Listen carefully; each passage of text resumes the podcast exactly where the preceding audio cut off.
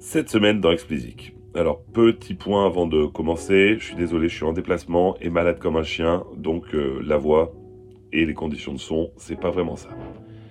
Donc cette semaine, on parle e-sport. Alors je sais, c'est assez rare, mais pourquoi pas? Cette discipline draine des millions de spectateurs, que ce soit en ligne ou en présentiel, et est même reconnue depuis 2017 par le CIO, le Comité international olympique.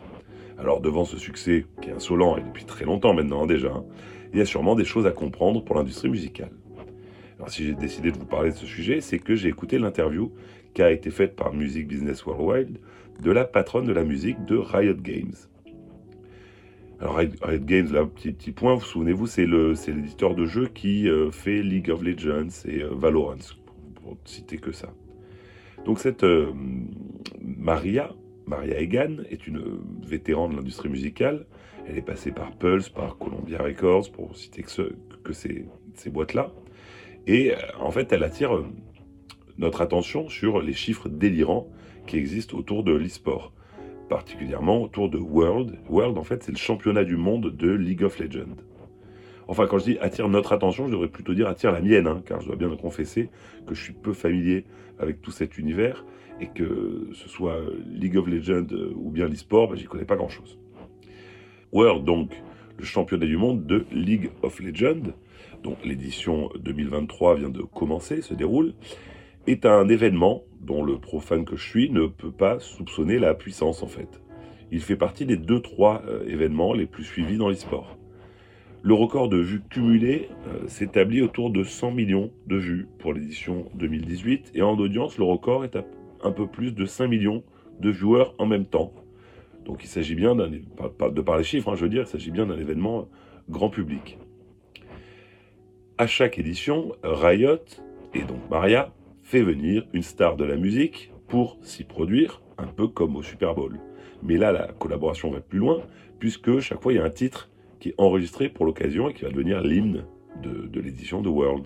Alors l'année dernière, c'était Lil Nas X, et aujourd'hui, bah, le titre en question, elle a plus de 300 millions de streams.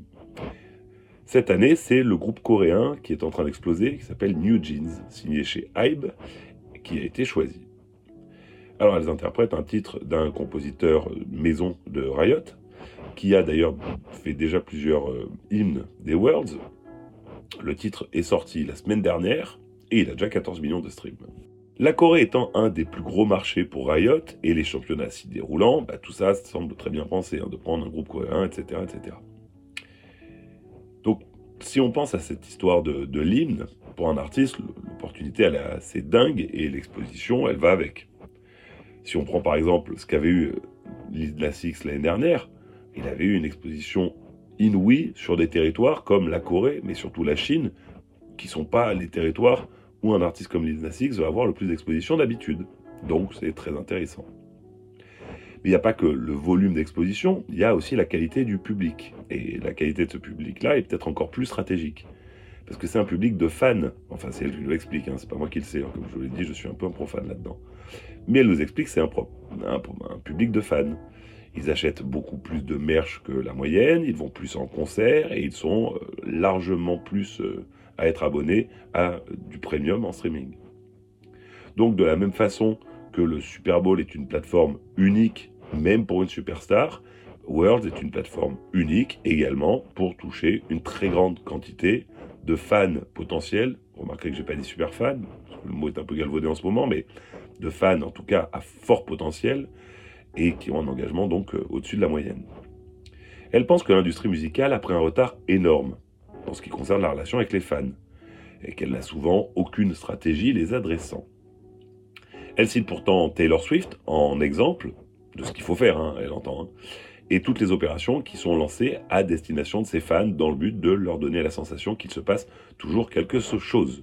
D'ailleurs, je crois qu'aujourd'hui sort euh, le film de sa tournée. Les fans ont la sensation d'être plongés dans une réalité alternative en quelque sorte, dans laquelle vous progressez, vous avez des missions, etc. Un peu comme dans les jeux vidéo donc.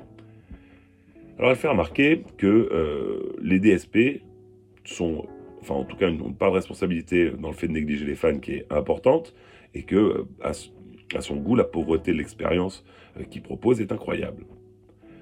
elle explique un peu plus loin en fait qu'à part l'écoute lean back, ben, toutes les interactions fan-artistes se passent ailleurs. En fait, les vidéos c'est ailleurs, les conversations c'est ailleurs, l'achat de place c'est ailleurs, etc. Maria voudrait, ou appelle de ses voeux, des DSP beaucoup plus centrés sur la stratégie fan. Elle enchaîne en observant que la fragmentation de l'industrie musicale occidentale est néfaste pour les artistes. Elle explique le succès de la K-pop, ou du moins une partie de celui-ci, par le fait que bah, dans la K-pop, pardon, il y a une seule entité qui a une stratégie globale, qui englobe prod, live, édition, etc. Ainsi, la vision est claire et plus facilement applicable, partageable tout au long de la carrière et les cycles de vie de l'artiste. Le reste de l'interview est plus convenu, euh, j'ai envie de vous dire, un peu moins intéressant, à part peut-être quand elle parle du, groupe virtuel créé par Riot euh, autour de l'univers de LoL qui s'appelle KDA, et dont je vous avais parlé ici il y a, un moment déjà, hein. au milieu d'une belle, couche, euh, ce ne sera pas l'insulter, mais bon, elle prend, elle prend la parole au nom de sa boîte, donc il y a beaucoup de lieux communs. On apprend qu'elle pense, en revanche, avec le recul, que c'était une marketing stunt, en fait, une excuse marketing pour faire du bruit, et que l'investissement d'une boîte comme Riot dans l'économie du streaming, à proprement parler, n'a pas de sens en comparaison des revenus qu'elle tire de celle du gaming.